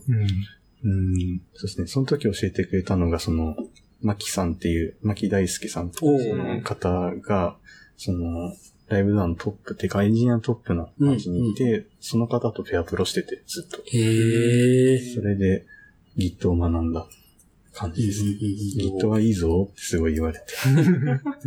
うん SVN はやっぱ、SVN 僕使ったことないんですけど、ナミさんはあるんだっけ？いや、僕は VSS です。あ、ASS。VSS って、ビジュアルソースセーフ。はい、ビジュアルソースシュレッダーと言われている、マイクロソフト製のサポートが多分もう切れてるやつですね。うん。なので、また違うつらみがある。ありそうだな。えー、サブバージョンも難しいんですね。ミュール、ミュールより難しいんです。女子大生がミュール使うより難しい？そう。難しいまあ、Git、Git SVN 使う。まあ、やっぱ GitHub でやっていくのがもう。完全主流じゃないですか。そうですでね、うん。まあ、そのプルリクでうんレビューしてマージしていくって体制だと、まあ、うんそれぞれブランチ作ってやっていくっていう。まずそのブランチ作るっていうのが、SVN だと結構大変だよね。なんか概念が全然まあ、違う。基本的にコピーと一緒だから、うん。あれは。はい。そう、ブランチ作るのが大変。なるほど。そうですね。うん。サブバージョン。そうですね。サブバージョンにも一応 Web システム乗っけるためにトラックっていう Web システムがあって、それもちょっと検討したりとかを。させられて、うわさせられこん。なことするぐらいだったら GitHub にしたらいいじゃん。って、ずっと、ずっと2012年ぐらいからずっと言ってたのに、そう、僕はその時の上司が辞めちゃったせいで、うん。寺川お前が、うん。お前がこのサブバージョンのサーバーを管理していくんだって言って、サブバージョンのサーバーを、あそのあ、僕が、そう、なんか、そ寺川君がその環境整備が得意なのも、なんかその辺で、まあ、揉まれたというか、うん強制的に。そういう立場にされた。うなったってのはあるんですかね。スクリプト芸人になったんで、どんどん。そうですね。なるほど。基本はでもゲームに関わって、ゲームのフロントエンド。ああ、に自関わってたかもともとはそうでしたね。もともとは、その、えー、ラインゲーだとか、ハンゲーとかの、そうですね、ゲームの、えーフロントエンドをやったり、はい。で、途中から、そうですね、その、エンタメ関係にも手出し始めたんで、うん。コミコとか、ああ、そう、コミコちょちょっとだけですね、本当でも携わって、そっから EC 系、ううん。全部ですプラットフォームやって、EC。プラットフォーム側ですか？プラットフォーム側ですね、それは。それの前とかも、じちょっとポシャった案件とかもいろいろあったんですけど、まあいろいろその辺はちょっと、まあごにょごにょごにょ控えときますね。ごにょごにょまあいろいろあったんですけど、そういうのをやって、えー、結構何でも。そうですね。その後クラウド系もちょっとやったね。確かに。そうう。んクラウド、うん、イヤースに近い。インフラアザーサービスですね。そうですね。に近い。まあ、一応まあ名前としては VPS で売ってんのかな？今どうなんだろう。ああ、一応。サービス名出していいのかな？クラウドガレージっていうのがうん。あるんですけど、それのフロントも少しやりました。ええ、じゃあ管理画面ってことですか？そうですね。あれは管理画面です。AWS コンソールみたいなやつですねみたいな。。そうですね。えすごい。最終的にそこいをやっろいろやってやめた感じ。僕は。うん、うん。なんかそれやってる時に僕が通りがかって、うん。なんかその場で4つぐらい、うんなんか、指摘をね。してダメ出しを、うんなんか、これで4コントリビュートだね。っていうやりとりをずっとしてた。ここがなんか動いてないんだけど、みたいな。これ、ここチェック入ってないじゃん。みたそいうな。すごい。そう。デバッカー。暇なのかなって思いながら。確かに。うんやめるよ。直前は暇だったんだけああ、そうそうそう。暇だった頃がソースにやってたのか。暇だったからそうっすねってた。うん。あ、そうか。その時に、いてた時に、もうそうですね、始めてたんです。あそうですねね。あ、そう、2017年ですもんね。うんうん。で、確かに。そう。一番最初にやったのは、その2016年の秋頃で、うんで、その時は、今のソースのサイトには載せてないけど、えー、あれはなんかサウンドクラウド、ああ、そうだね。ちょっと音質悪いから、んまあ、没回って感じなんだけどもともとやったのは、なんか僕らが、うん。えーフロントエンドと、あと僕がハマってたキーボードの話をしたくて、うんで、そうそうそう。僕が寺川くんにうん、だいぶコミット、関わりを持つようになったのが、うん。あれなんかキーボードだね。なんかえ、 ErgoDox？ErgoDox もあるけど、うんなんか、寺川くんが僕の隣の席にいて、で、なんかう、ん。サイトを見てる？んですよね？で、なんか、なんか、今、コード、コードを買ってるんですよとか言って、え？何のコードを買ってんのって、いや、もうハッピーハッキングのここの USB のコードを買ってる。あの、そう、ね。なんていううんの、ああの、何何タイプだろうあれ。うん。あなんか、テレフォンが使ってた US、あれ、ハッピーハッキングって全般的に、そう取り外しできるの？そう、取り外しできて、うん。まあなんかあの、ちょっと、こじゃれたケーブルっていう、うん。くるくるくるくくるとたりとか。か、うんあと、あの、ハッピーハッキングって、多分知ってると思うんですけど、小型じゃないですか。うんなんで、MacBook の上に置くじゃないですか。はい。そうすると、あの、ケーブルが L 字じゃないと、あの、ケーブルが突っかかっちゃうんですよ。あこの画面側に。はいはいはい。なんで、その L 字になったこじゃれたケーブルが欲しくて、確か、かイイギリスのなんか、片田舎のそう。街の通販サイトで選んでて、え、それ何買ってんの？って言って、いや、ここのハッピーハッキングの、このケーブル L 字の方が欲しくてみたいなこと。え？キーボードのケーブルって買うもんなのみたいな。確はってなって、で、うん。あとそのハッピーハッキングの、あれ、なんだ？なんとかプロ？で、値段を聞いたら3万円って言って、え？ーって。まあ、うん。そう。そう僕ね当時あの、トープレイのキーボード使ってて、まあ、あれは2万ぐらいだから、うん。まあ、キーボード2万でもう、ああ、もう満足したってなったんだけど、なんかトープレイよりさらにちっちゃくて、3万するって言われて、はってなって。で、そうですね。ハッピーハッキングプロタイプ S っていう、はいはいえっと、多分モデルです。プうんロ2のタイプそうそ S う。なんか小さいのに高いっていうのが、なんか逆に、当時の僕の感覚ではわかんなくて、でかい方が高いじゃん、みたいな。うんうん。へそうそう、なんかこのキーの、キーの数自体が少なくてね。うんうん。え、これファンクションキーないじゃん、みたいな。ああ、シンプル。多分、七の先輩もそれ使ってるな使っ。てる方多いと思うんですね、うんこれは。それは3万するって言われて、そう、えーってなって、で、そ、さらに、いや、なんか、実は、あ、新しいキーボード買ったんですよって言って、そこでエルゴドックスっていう、まあ、僕が使っ、今使ってるキー、左右分割型のキーボードを、なんかポーランドのサイト、あ、でもあ、あの時ってどうだっけ？もうあったんだっけ？なんか、EZ の？そう、EZ じゃなくんですよ。て、EZ はもうすべて組み立て済みで、うん。あの、送ってくんだけそど、う、ボード買って、おなんか BTO みたいな感じそうそうそう。あでる、程度ねの基板からケースからいろいろ選べるやつで、エゴドックスはそういうやつですもんね。その基板の形はもう決まってて。そうですね。で、なんか、ラバがそれでなんか通販サイトで見てるから、僕も横で、じゃあ、僕も買おうかなと思って、そこで、即決で。そういう値段のものじゃなくないですか？で、そう、それが、日本円で、日本円で4万ぐらいで、だからそれ買えば、まあ、トープレイが2万で、ハッピーハッキング3万で、まあ、エルゴドックス4万なら、まあ、これ買ってけばもう、とりあえずキーボード最強じゃんみたいな。最強じゃんって。いう、なんか、うん。初期エピソードが、僕と寺川君の それあって、で、僕は、どそう。寺川君結構すぐキーボード飽きちゃったけど、うん。僕は職場でずっとそのキーボードを使って、うん。で、そのキーボード熱が高まってたから、じゃあ、なんかポッドキャストやろうよってそういう話をして、うん、そうですね。やった感じです。う。うんん。最初はじゃあ自作キーボードポッドキャストになってもおかしくなかったのか。おかしくなかったですね。僕がずっと熱が。そうだよ。今自作キーボードすごい盛り上がってますね。うんすごいっすね盛り上が。ってますね。うん。でもなんかいろいろ聞くし。やっぱレッツプリ？レッツプリ、レいやレッツプリッツプリはもうなんか死ぬ違う死ぬ今だからヘリックスとか、なんか日本の、あの、ヘリックスはナインさんって人が作ってて、うこの間あの、ゆゆかりさんって人が、えー、ゆかりさんはね、なんか、結構左右分割のキーボードと格子型の配列がうん。多いんだけど、エルゴドックスみたいに。うん。でもなんか、普通のキーボードをただ分割したみたいな感じの方が、まあ、とっつきやすいよねって感じで、ゆかりさんはそういう感じの、ええ。なんだっけ、まあ、バ、バロッコムっていうキーボードもあったあ、けどバロッ、ク。はい。うん。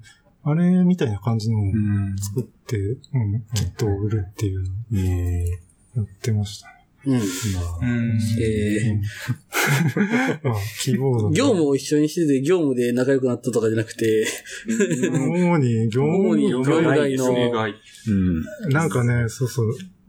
よく、なんか、まあ業務外というか、一応残業、残業中に、まあお互いの仕事やりながら、なんか、結構そこで話したりとか、うん。なんか同じ、同じ業務やることほとんどなかったね。う。うんん EC ぐらいかうな。ん。それ以そ外は。れもなんか僕、寺川君に引き引き継いだと思ったら、僕だけでやるようになったみたいな。それもあったうんうん。なるほど ひい。ます。そっからでもお二人とも転職をされてるってことですね、今。そうこれはなんかどういううん経緯だったんですか？自分は、はいそうですね、もともとその、前職の、この NHN にいた時に、スタートアップウィーケンドっていうイベントがうんあったんですけど、まあそれどういうイベントかっていうと、その、プランナーの方とエンジニアの方とデザイナーの方が、まあなんか集まって、3日間で、えっと、一つそのスタートアップできるくらいのものを作るっていう、あの、まあ、ハッカソン的なイベントだったんですけど、そこで CEO がいて、今の。出会って、あ、面白そうだなってことで転職したっていうのがきっかけですね。ううんん。なるほどうん。参加者として、今の CEO さんがいらっしゃって。そうですね。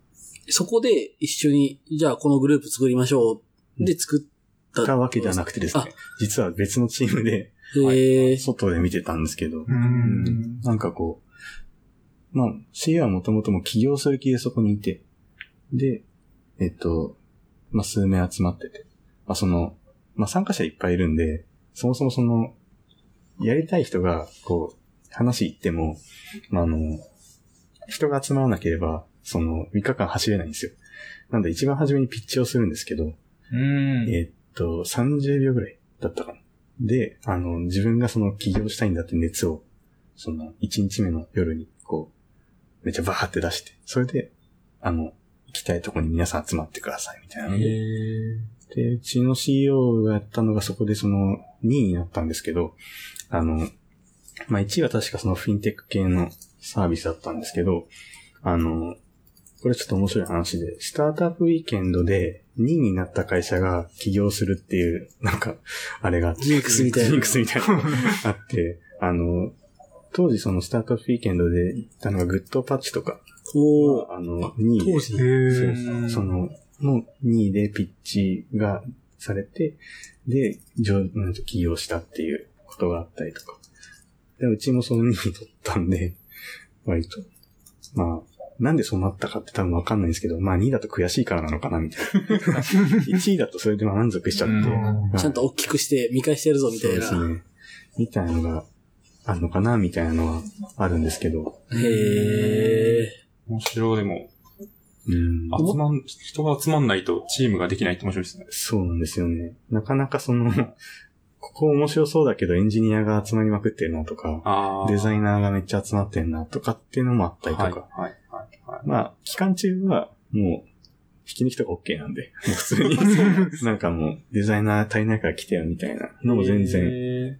良かったりするんで、まあそこも面白いポイントだったりはすごい、なんか、します。リアルですね。そうですね。仕事してみてダメだったらちょっうん。と解散だっつって別のとこ行っちゃうみたいなう。ん。俺は本当はこれがやりたかったのに、みたいな のがあったり。まあ、3日間なんで、その、ものを作るっていうレベルまでいけてるチームはそんなにいないんですけど、うん。まあでも、全国同時開催だったりするんで、そうなんですねまあその場で決まったものだけじゃなくて、実際にその最終的に集まって、まあ、最終ピッチをしたら、賞金とかも確かうん。出るような、結構大きなイベントですね。うん。お、もともと、そのスタートアップウィークエンドとかの前に、さっきもちょっと話されてましたけど、さゆくゆくはみたいなのがあったんですよね。そうですね。ゆくゆくは経営者視点というか、まあ、経営者側に行きたいっていう気持ちが入社当時からあって、うん。で、そうですね。まあそのためになんか、ロードマップ引かれた気がするんですけど、まあそれは全く守らずに 5年間 NHA に過ごしちゃったっていうのがあったんで、まあどうにかして自分で行かなきゃいけないなって思った時にあったのがこのイベントだったりとかうん。して、まあ実際これあの、このイベントも自分が参加者っていうよりは自分がその会社の一応中でやってたんで、あの、なんていうのか、オーガナイザーじゃないですけど、まあ、運営運営側で行ってたっていうところがあって、う。うんん。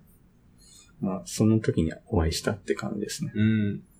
そっから一緒に起業したって感じなんですか？というよりは先にちょっとそうですね。先にちょっとやってて、そこで一緒に入ってったっていう。うん。なるほど。それがそうですね。去年の4月はい。になる感じですね。うんでも、やられてるのも面白いですよね。香りの。スタートアップっていう。そうですね。やっぱ香りすごい、まあ面白い分野だなって思うんですけど、まあ何ですかね。やっぱそのデータ化できてないポイントだと思うんですよね。うん香りってなるのは。そうですよね。最近本当マテリアルディスカバリーっていう言葉もありますけど、まあ本当まだ世の中にデータ化、えーされてない分野を、まあ、そこのそのテクノロジーの力を使って、まあよりその香りをもっと身近に感じてもらって新しい香り社会を作っていくっていうのがうちの、まあコンセプトだったりするので、うんまあ、そこにこう、まあ、共感してくださるその企業さんとかを、まあ、徐々にどんどん増えてきていて、えっ、と、そうですね。五感で言うとやっぱ音楽っていうところで今、ヤマハさんだとか、はい。えっ、と、ノウハとかだと IBM さんとかうんと今協力を入れて、まあ、そこで一緒になって仕事をしていると。う。うんん。で、ここ最近の話で言うと、と Plug and Play っていう、まあ、これちょっとまだ馴染みないと思うんですけど、日本の方だと。海外の方だと、えっ、と、なんだっけ、Y コンビネーターってはいはいはいあるじ。ゃないですか。あれの次の次ぐらいに結構有名なアクセラレータープログラムで、えっ、と、そうですね、 Dropbox とか、 PayPal とかが出資を受けてるアクセラレーターで、そこに採択をされたんで、まあ、それの今デモデーに向けて頑張って調整してるっていうようなうん仕事。まあ、そうですね、香りのテクノロジーの仕事。まさうにスターんトアップですね。それって、はいセセンセンサーとかを使ってってそうことですね。セン。サーとか、あとは単純にその、いろんなその香りの空間の演出っていう点で例えば、まあ、あの、最近やったのだと、あの、羊のは、羊と鋼の森っていう映画があるんですけど、それの映画の試写会で、その映画のワンシーンみたいな香りを演出したりとか、ああとあは、そうですね。あの、音楽のその、アーティストさんにコラボした香りの演出をしたりとか、うん、うん、うん。最近だとピアニストの方の香りの演出したりとか、まあ本当になんか演出とかも全然やるし、オンデマンドとして香りの販売とかも、あの、香り作るところからやれるんで、うちはへそういうのをえ。やってるっていう。すごい。えー面白いですね。確かに今まで。完全にインターネットだけじゃないですよね。そうですね。全然物がありますね。うん。あの、最近だと、まあ、これも言っていいと思うんですけど、プラグプレイって、あの、オフィスも持ってて、あの、渋谷に、えっと、東急不動産が作ってる、あの、26号線沿いのあのセルリアンタワーってあるじゃないですか。はいはいはい。あれの向かいにそのオフィスがあるんですけど、えーその、プラグプレイのオフィスの空間演出もやってます。うん。で、うんエントランスに来たらうちの香りがあ、それやってんだ。えーやってる。出て、まあそれもつい先週ぐらいに始まって、もう、なんかあの、そこで結構ミーティングもできるんで、そのミーティングをしているときに、その、うちの香りが漂ってきてるんで、なんか集中しやすい香りを結構出したりしてるんで、ミーティングに集中してもらえる環境を目指しますみたいな。うん。確かに、そういうの、やっぱその、なかっ集中も、データに基づいて集中を、その、取ってますみたいな、うん。ところをうんやらせてもらっていて、確かに、そんなにこうテックな人がそっちにちゃんと人材が行ってなかった感がうん。ありそうですね。わかんないですけど、うん。そういう業界ある、まあ、ある、あるだろうなっていう。けどテ、ラピー的な文脈がすごいありそうだけど、そうすごいなんか、うん。映画しい感がありそうな印象が。うん。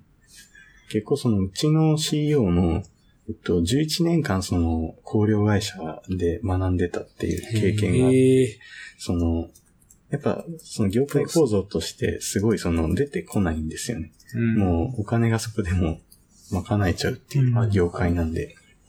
なんで、まあ、そのスタートアップしたっていうのも結構リスキーではあるんですけど、まあその構造を変えていきたいっていうのがうん。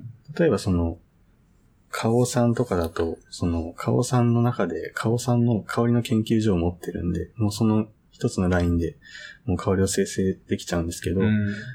まあでもその、カオさんが作ってるのっておそらくその、万人受けする香りを作ってるので、そうじゃなくて、うちの会社はその、一人一人に合った香りっていうのを、まあ、うんコンセプトにやって、まあちょっと尖ってる香りでも、あの、まあ面白いんじゃないっていう、はい。とかはいはいんじゃないっていうあれだよね、寺岡君、新品の Mac の匂いが好き。そうですね。僕はそう、そうなんですよ。僕はその、新品の工業製品というか、まあ、うんはい。Mac の香りが好きで、うんあの、それって作れるんだっけ？実際に売られてたりしますね。その、新品の Mac の香り。新品の Mac の、うんえっと、僕が見たのはキャンドルとかは売られてましたね。あの Mac、はい。そんなメジャーなの？売るほど？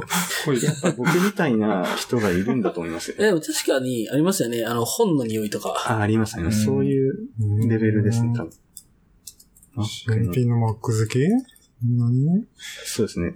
例えば、あ、そうですね。もう実際に結構売られてますね。アップル製品の香りそうですね。キキャンドルだと、そうですね。これは、あの、12サウスっていう、あの、Mac のアクセサリーを作ってる会社があるんですけど、その会社の 人が多分作った、人たちが作って、はいアクセサリーと同じレベルで売ってるっていへう、ーオーストラリアとかの会社なの確かに、アップル製品のアクセサリーの一環ということなら確かあっても、まあ、納そうですね得はするか確かこの会社が何年か前にこれ作って、ら。うん。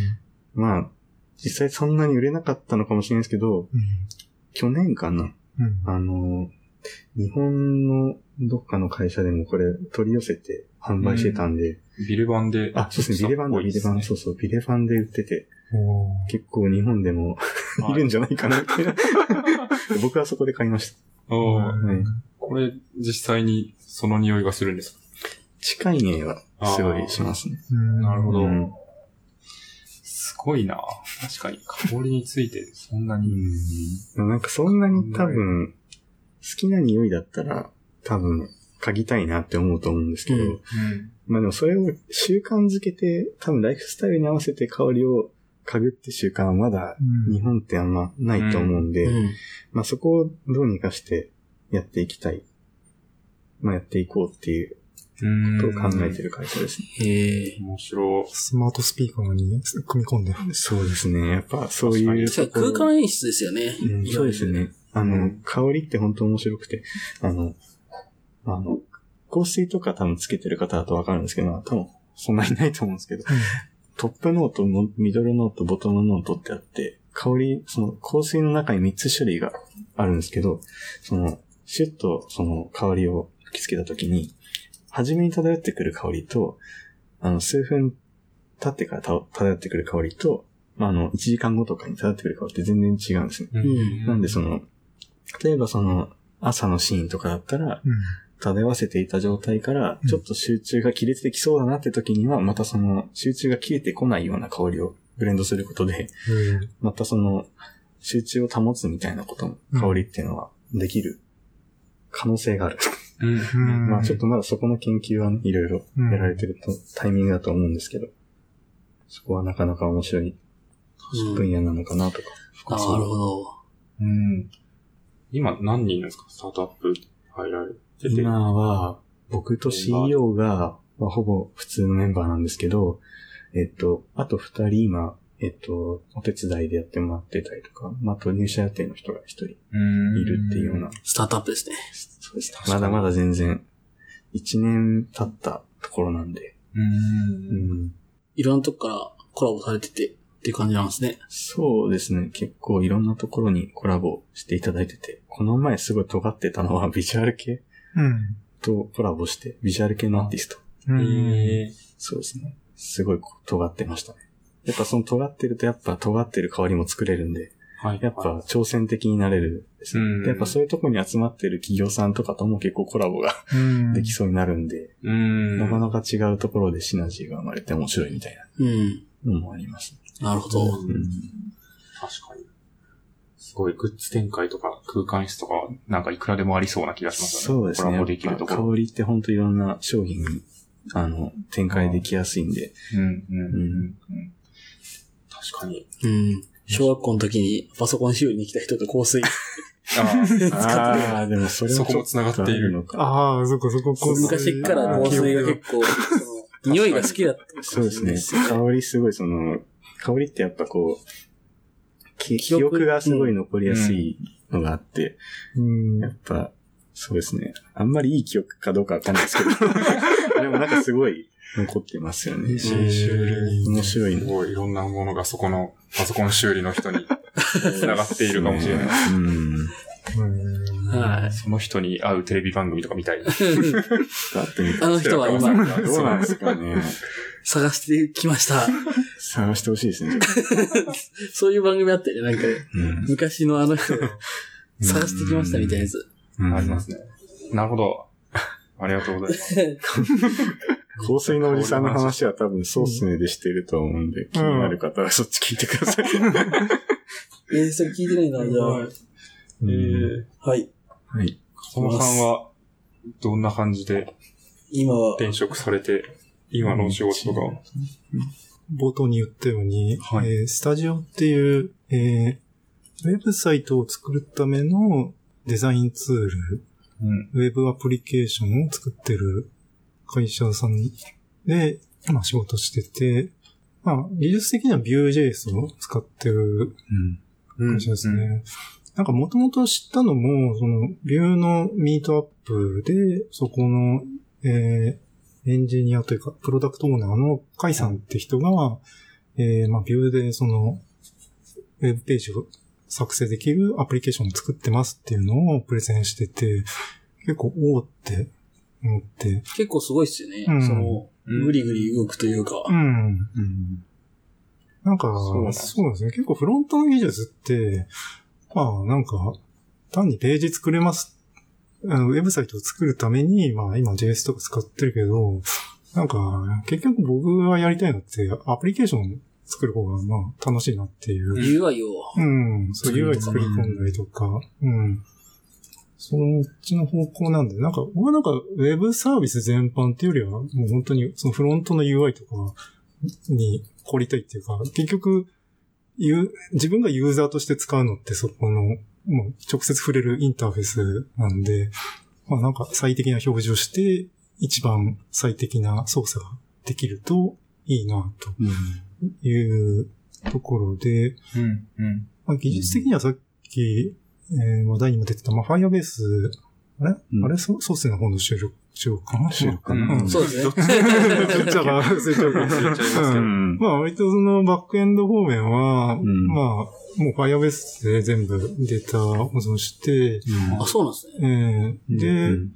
あの、結構面白いのが、その、エディターでそのページを作成して、ライブプレビューができるんですよね。ライブプレビューっていうのが、その、実際のページの表示とかが、えー見れるんですけど、まあ、ブラウザで見たり、あと自分のスマホで見たりとかうん。できて、まあその見る用の URL を発行して見れるんですけど、まあそれの仕組みもその Firebase の、えーデータベースにリアルタイムに保存してるんで、えープレビューはプレビューで、もうそのいじったらその状態がすぐ反映されて、うん。なんかヘッダー追加したらもうヘッダーが追加されたページがその場で見れるみたいな作りになっている感じですね。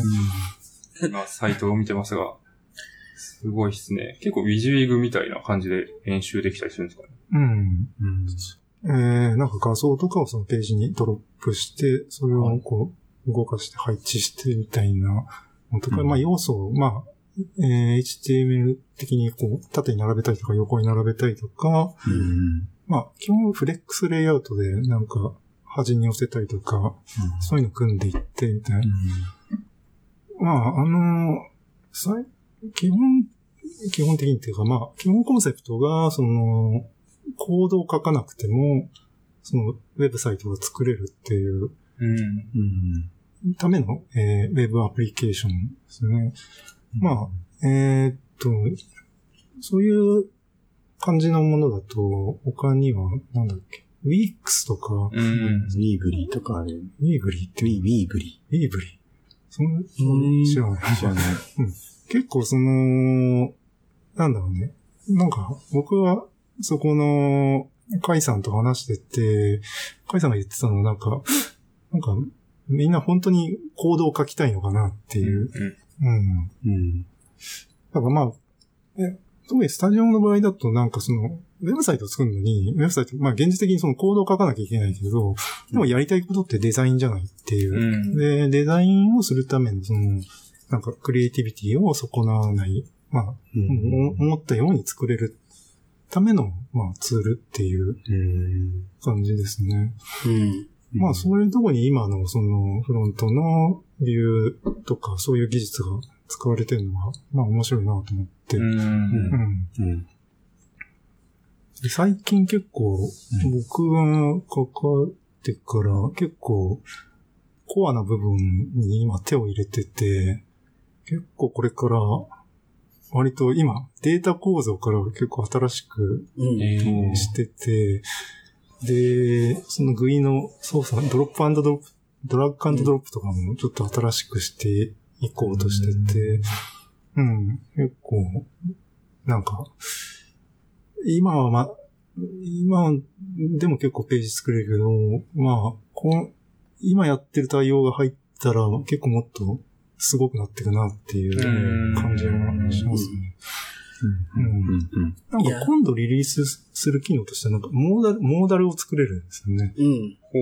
モーダル機能っていうのも、それも結構面白くて、まあ、モーダル、まあ、よくあるあの、写真クリックするとライトボックスで表示するっていう、ああいうのもモーダルだけど、まあ、結果的に、まあ、モモーダル機能となったけど、えー一つにハンバーガーメニューを作るっていうのも、あれもそのモーダル機能として実現。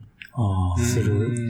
ボタンを押したら、ポッポポッんか何何かが出てくる。そう。で、トランジションも設定できて、うん。なんか右側からこうスッと入ってきたりとか、中央から出たりとか、そういうのも作れて、うん。そうそう。あと、そう、レスポンシブで、あの、幅を変えると、携帯、スマホ表示になって、その時のレイアウトもそれでいじれば、ちゃんとその、レスポンシブ対応もできるっていう作りになって、うん。うん。いや、前職でうん、もう、UI をうんウェブサイトで作るってことをやってたんで、うん。うんマジでその辺の、どういう風にやってたのかを、やってるのかめっちゃ聞きたい。確かに。うん。その僕はウェウェブ、ウェブサイトじゃなくてうんアプリだったんですけど、うん。うん僕が一番注力したのは、うんあの、その UI を作る画面のうん、アンドゥリドゥはい。を実現するのが結構大変だったんですよ。画面のアンドゥリーで。あコマンド、コマンド Z を押すと操作を戻す。操作を戻す。だかあらー、デザインツールじゃないですか。うん。コマンド Z コマンうん。で戻ったり、うん。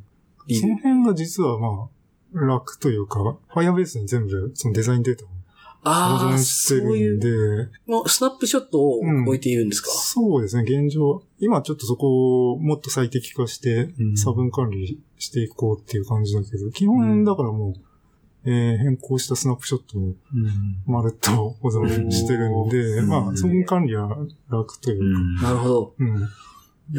僕は、その、まず、リダックス側で差分管理、全部差分管理してて、あの、だから、その読み込んだから、その読み込む、あの、うん。今までは全部取ってるみたいうん。なことをやってね、うんを作って、それが大変だった。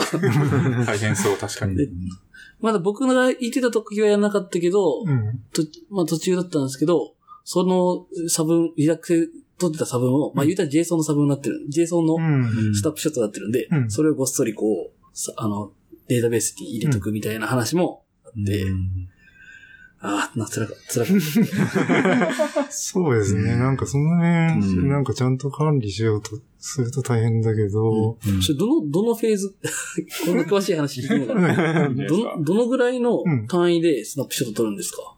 なんか。あなんかもう、デザインに変更が生じたら、うん常に Firebase に。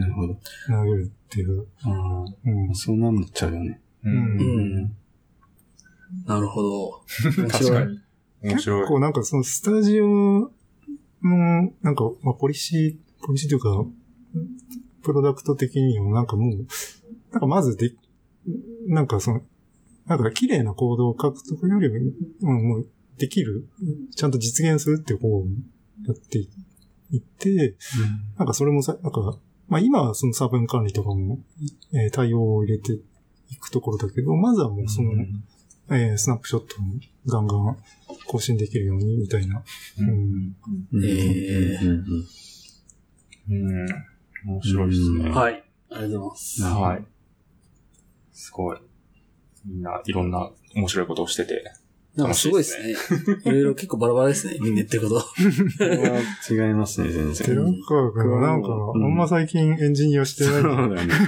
まあ、だって CTO ってエンジニアじゃないじゃん。そもそもオフィサーだかうんまあら。うね。ん。責任者ですもんね。責任者だから。うん。確かに。そう。それを取っちゃったら。技術と最高しか残んないから。そこが大事なポイントだから。まあ、するよでも。ん？してるじゃん、ちゃんとね、一応。してる？環境構築は。環境構築。環境構築は確かるしてるから。に CTO がしそうな。してるから。うん。ね、さ IoT の勉強とかしてるんですか？うん、してます、してます。僕すごい、あ、こ消しちゃったんですけど、IoT 大好き。 IoT 大好きで、すごい、おうちハックとか、すごいしてて。うん。なんかあれだよね、洗濯かごがどんだけ、ああ、そうそう。なんか洗濯物入ってるかまで検出。うんやめちゃったけど、あれも。なんか、洗濯かごが入ってる、その、どこまで入ってるかってのだけ見て、めっちゃ入ってるよって言ったら、Slack に通知するみたいな。洗濯するタイミングを。選択するタイミングだけまあでも、それ結局何もできてないですけど。今結局見たらわかりますからね。そう、見たら。い入れるときに、あ、いっぱいやなってなるから。そう、ズッキーの今、うん不思議そうな目で、それ必要って。僕も、そうそう、それ聞いたときそう思った。そうそう。と、なん、今気持ちはわかる。今やってるのはでもライト、ライトぐらい。ライトと、エアコンは今できてないの。エアコンもあれでしょ？なんか GPS で家の近くに来たらあ勝手に日本になるみたいな。そうそう、今、あ、でもね、ちょっとまた引っ越しちゃって、うん設定がめんどくさくて、そう、最近やれてないんですけど、うんうん。テレビとかは、そうですね、普通に。で昔は、そう、加湿器とか使ってたところも全部、うんその、やってたりとかして、すげえ。いろいろやってました。スマートスピーカーとか。もう一応対応させて、今、へーそうですね。一応 Google ホームがあるんで、それから経由でできるようにして。うんでもあれも、やっぱその、アダプターが多すぎるとめんどくさいですよね。なんていうか、Siri から行くのもあれば、なんか、そううん例えば、LINE ノーティフィから行くのとかもあれば、まあ、Slack でコマンド打つのもあれば、 Alexa から行くのもあればみたいな、なんかめっちゃこう、いろんなものがありすぎると、う。うんん。あれ？みたいな。うん。なんか最終的に人繋いでくれるものがあればいいだけなのにって思いながら。うん。まあそれが学習リモコンなのかみたいな 感じで思いながら、うん。確かに。学習リモコンすげえと。めっちゃ便利っすよね。あれ便利ですリ。モコン。そうですね。まあなんかいろいろ、そうですね。まあまた引っ越し多分すると思うんで、そのタイミングでいろいろやりたい。引っ越すたびにそうですね。結構リセットされそうな。うん大変なんですよね、意外と。引っ越すのは。確かにもう、ね、家に、家で完備していってほしいですよね。そう入るですね。ときには、うん完璧みたいな。そういう家が増えれば解決なのでは、うん結構ホテルとかでは最近あるみたいですね。その、へ Google ホームが体験できるみたいな。へえ、あー一回やってみた IoT いな。系のデバイスが置いてあるホテルとか。うん。仕掛けるだけでそうですね操。作できたりとか。結構いろいろうんあるらしいです。体験としてすごいいいですもんね。うんん。一回そこで体験すれば、なんか、まあ、いるかいらないかってわかるみたいな。ううん。うんん。なるほど。うん。いいですね。ありがとうございます。あ、すどんぐらいだ ?1 時間半ぐらい。あ結構あやばい喋った。。結構えーそう、1時間半ぐらいです、ちょうど。うんなんか、趣味の話とかいいで話。1個くらい拾いますか？キャンプか、髪色か。髪色か。髪色で？寺川さんですよ。僕です。髪色。セワパー君が最近金髪やめちゃって、あそうですね。金髪やめちゃった人混みで見つけるのがすごい大変な確かに、確かに今日もパッて、うんその7階に上がってエレベーター出た時に、うん誰ってひどい。あれ、あれ、あれ、あれかな？ズッキーさんともああ、久しぶりだもん。確かに。ああそうそうっすよね。そうっすね。のみさんは久しぶり？この前の、パーティーうん。あ、そうか、パーティーか。いそうですねや行きたかったんだよな。よかったです、すごい。よかった。ありがとうございます。この時もなんか、すごい見たことあるなっていう人がいて、いやでもなんかよく気づいてくれたなって。すごい、すごいよく気づいてくれたな。差分をちゃんと取って、差分。こう、きこう、こう、こうしたら、顔が、こうしたらそうだね寺川さん数の顔が名。的な場合。そんなに言われるの？わやっぱ金髪分かりやすい。かりやすい。うんいないですもん、他になかなか一つの会場で。僕が前やった時は金髪でしたからね。そうですねあのー技術書技術書店かな技術書店4の時にうん、なんか、半日ぐらいずっと喋ってた時。うんいろん、いろんな髪の色をしてたんですよね。そうですね。金髪、ピンク、アッシュ的、まあシルバー的なやつとか、あとはモスキー的なやつとか、あとはう、んなんか、ちょっとブラウン的なやはいつとか。はい。うん。いや、でも、そうっすね。それはな、なぜ辞めたんですか？その、向こうの親御さんに挨拶に行かなきゃいけない。あそう結婚する話結婚した話を。そうですね、結婚ああ、先生、その、結婚するってなって、はい。おめでとうございまあす。先生ありがとうございます。そこで、その、向こうの親御さんは多分大丈夫なんだろうけど、祖父母に挨拶ああ。行くってなって、それさすがにびっくりしちゃうよっていうふうに言われてですね。そんな気がします。で、そうですね。え、それだって、いなんか、一日だけのやつとかあるじゃないですか。あ、ウィッグつけるか まあ、一日のやつは僕やったことあるんですけど、ベトベトしちゃうんですよね。あうん一日だけ染めるってのできできなくはない。スプレーとかあるけど、えー、まあでもなんかそれするくらいだったら、まあ、うんちょっと色戻しちゃおうかなって思って。え戻し戻したら、まあ、うん。まあその、まあ、そっちの方がいいって言うんで。おー。うん。じゃあ、金そのまま髪はもう、そのままにするか。そうっすねと、うん相手の祖父母、どっちを取るかって言ったら、そうっすねを捨てたわけまあ、です。祖父母、祖父母取る。まあ、祖父母取るでしょ。まあまあ、祖父母取るよ。僕としてはこれも的には金髪の方がうんねユーザビリティがすごい著しく落ちて、はいはいはい。クレームものクレームの、うん。確かに可読性高い。そう癖高い。うん。すぐわかりますからね。まあ、使いづらくなる。ひどい言われる。ひどい。もの、もののように。確かに。髪色いろいろ変えてたのはなんか理由はあるんですか？あなんかもともとそんなに髪の毛が定着することはないんですよ。なんか、なんかその、長髪だったり、そうですね、風間さんとうん。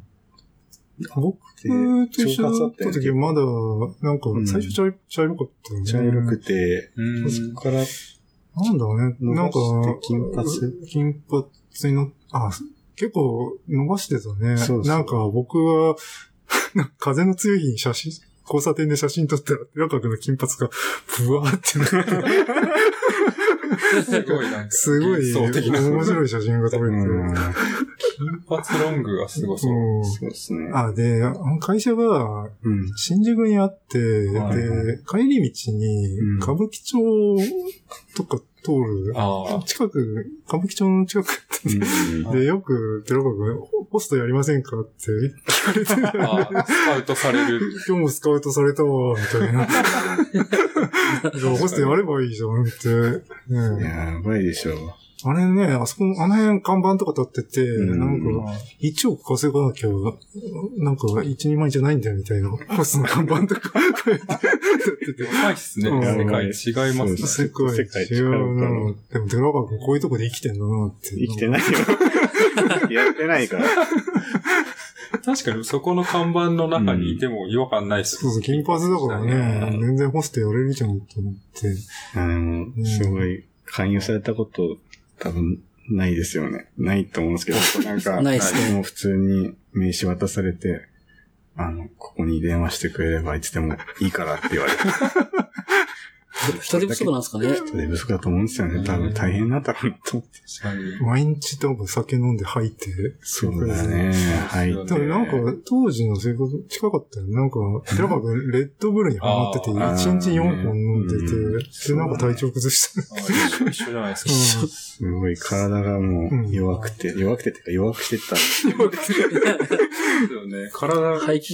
壊されてそうなんですよなんか朝レッドブルを駅で買って飲まないと出社できないみたいなこと言あって。そうなんですね。依存性がすごい。えまあ、依存ないと思うんですけどね。カフェインカフェイン依存ね。的な。まあでもなんか結構海外だと問題になってるじゃないですか。うん。レッドブルで本当に翼が入っちゃったみたいな人いるじゃないですか。強いって言いますね。うん。海外の。それもね、できるだけやめようってなって。なんかあれ、職場の机にこう、誇らしげにレッドブルをこう、か 並べて飲み終わったらレッドブルを重ねてそうですね。僕の中ではレッドブルオールって決めてたんですけど、それをやってたら、まあちょっと崩れちゃったみたいな。なるほど。壁が。壁が崩壊しちゃったんですよね。うんやばいです。肺に穴が開くのはちょっと良くないですよね。くないですね。もともと肺は弱かったんですけど、まあでも、うんまあ、またやってしまったんで、もうちょっとやめようってなって、はい。最近はお茶にしてます。一気に。お茶とお味噌汁に。お茶とお味噌汁でいいです。すごい。はい。はい。そんな感じですか？最後に。まとまっいつになくまとまりがなかった。もうまとめるのは諦めますか？今日は諦めるか。諦めましょう。うん。やりましょそんなソースで、あなんでね、宣あのこういうパーソナリティの方々がいらっしゃるんで、ぜう。うん。ぜひ。ひ、あありがとうございます。聞いていただければと思いますよ。よろしくお願いします。はい。はい。じゃあお願いします。はい。しがないラジオでは、フィードバックをツイッターで募集しています。ハッシュタグ、シャープしがないラジオ、ひらがなでしがない、カタカナでラジオでツイートしてください。しがないラジオウェブページがあります。しがない .org にアクセスしてみてください。ページ内のフォームからもフィードバックをすることができます。感想、話してほしい話題、改善してほしいことなどつぶやいてもらえると、今後のポッドキャストをより良いものにしていけるので、ぜひたくさんのフィードバックをお待ちしています。はい。お待ちします。お待ちしてます。お待ちしてます。ます。最後に告知などあれば。はい。えーっと、そうっすね。もう、えー、しがないラジオさん今度、技術書店5に本を出されるんですが、えー、そうっすねの方も、えー、うんそうっすね、二人で、うんえー出すことは決定しています。出せるかどうかは、出せるまだわかる分かってないけど、テーマ的にはまあ、フロントエンドの技術の話で、多分ここで言っても聞いてる人はあんまりわかんないと思うんですけど、うん。まあ、細かいテーマとしては、ジャムスタックっていう、そのフロントエンドの、まあ、最適化の話みたいなのを書きたいなと思うんですけど、うん。うん。まあ、なんかできるだけ、うんでもど、このターゲットブレてるのかわかんないかもしれないけど、うん。そういう細かいフロントの話をしたいと言いながら、うん。あんまりフロントをやったことない人にもう読んでもらいたいみたいな、うん。現在のフロントエンドってこういうことになってて、うだからフロントの技術必要なんだよみたいな、そういう解説をしていける本をなんか書けたらいいなと。そうですね。うんフロント以外の方、うんまあサーバーサイドの方とか、インフラの方にも読んでもらいたいような、そんな本になればいいですね。そうですね。はい。うん。うんうん。場所は、場所はどこなんですか？技術書店ですか？はい。い池袋のどこでしたっけ？あ、その、あ、ブース、あ、ブース、ちょっと、あの、調べないとわかんない。後で教えといてください。ははいうちらは確か、オの27とかです。い。いや初めて知ったよ、俺 昨日ちょうど収録日の前日に。うん。何も聞かされてないんで。なんだったっけ？前回結構、ウェブ系はウェブ系で、なんか同じ、ねフロントエンドはフロントエンドで固まってましたよねうん。僕たちは何になるんですか？わかんないっすね。転職本？転職本のカテゴリーがそんなにあるのか。配置について。配置について。いや、転職本とか、木の53です。木の53。はい。と、オの27でお待ちしてます。はーい。これは特になんか、他の人が何かわかんないので、うん場所しか書いてないですね。うん配置図を今見てますが。はい。なるほど。なるほど。はい。そんな感じです。お願いします。あとそうですね。のさんの方もぜひ聞いてくはいださい。。そうっすね、FM。はい。ありがとうござい更新が今後頻繁になるかもしれないので。頑張ります。頑張ります。よろしくお願いしよろします。くお願いします。お願いします末永くよろしくお願いします。はい。はい。じゃあ、締めますか。そうですね。SP37 はそうっすねさんのお二人がゲストにお迎えしてお送りしました。どうも。ありがとうございました。ありがとうございましたありがとうございました。